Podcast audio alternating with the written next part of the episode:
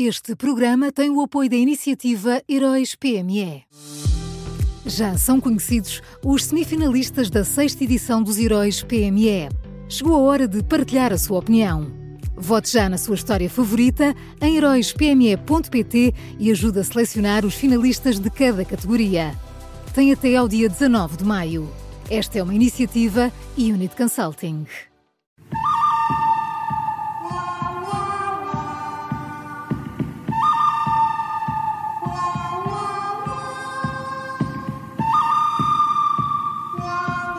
Este som diz tudo. Começa agora a nova edição do Bom, o Mau e o Vilão. Miguel Pinheiro já está connosco. Bom dia, Miguel.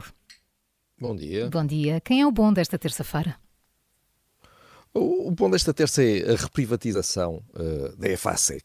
Uh, ontem terminou o prazo para a entrega de propostas vinculativas para a aquisição dos 71,73% que o Estado, infelizmente, detém na empresa uh, e parece que há seis interessados. Uh, tudo indica que este processo ainda nos vai custar muito dinheiro, porque ninguém vai querer resolver todos os problemas uh, que a empresa tem.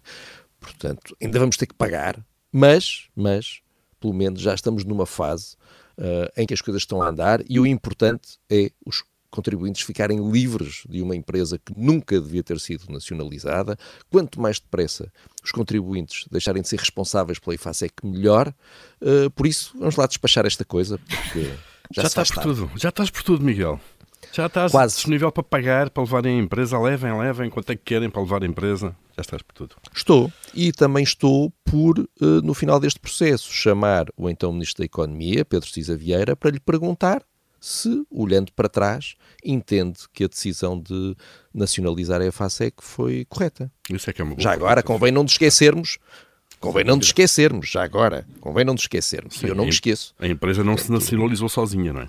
Não, não, não, não. Ainda não, ainda não fazem isso. Hum. Vamos ao mal?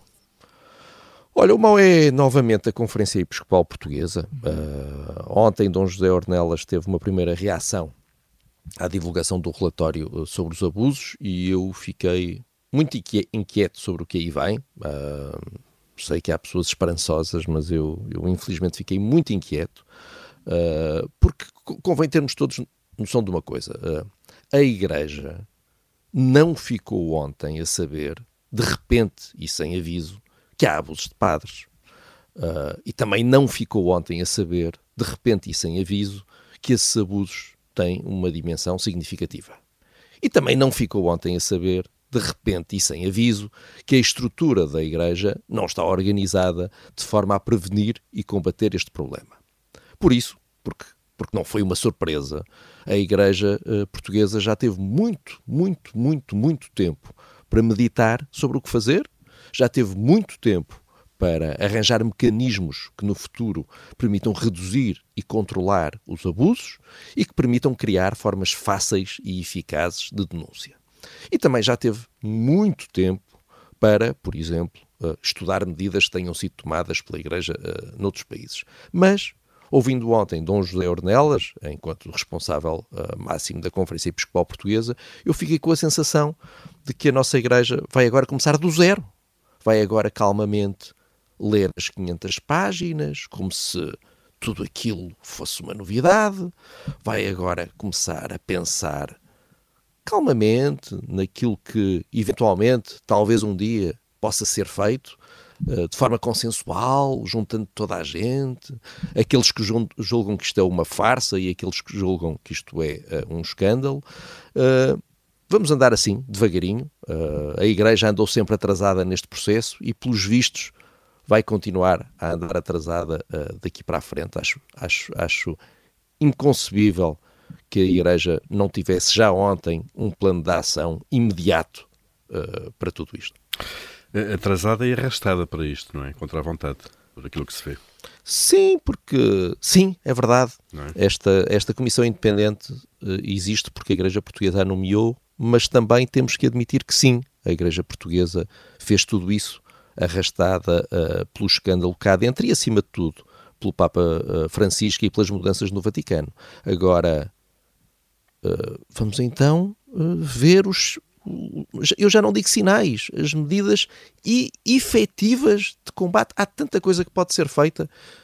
E a Igreja ainda não pensou em nada. Vai agora começar a pensar. Está bem. Okay. Miguel, só fica a faltar o vilão.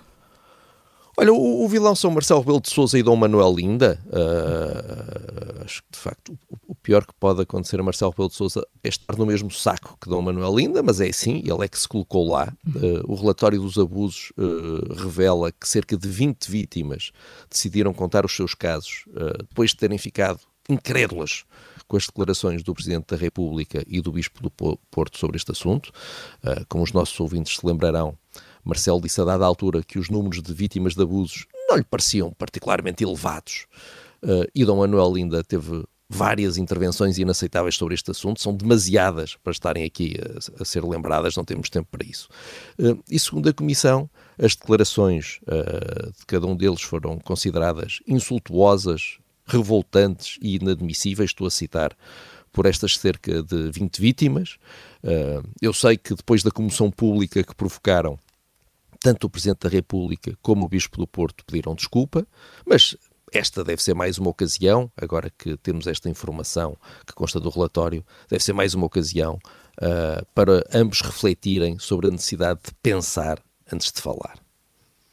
Vamos então ao resumo. O bom desta terça-feira é a reprivatização da EFASEC, o mau é a Conferência Episcopal Portuguesa e o vilão são Marcelo Rebelo de Sousa e Dom Manuel Linda. Foram estas as escolhas do Miguel Pinheiro.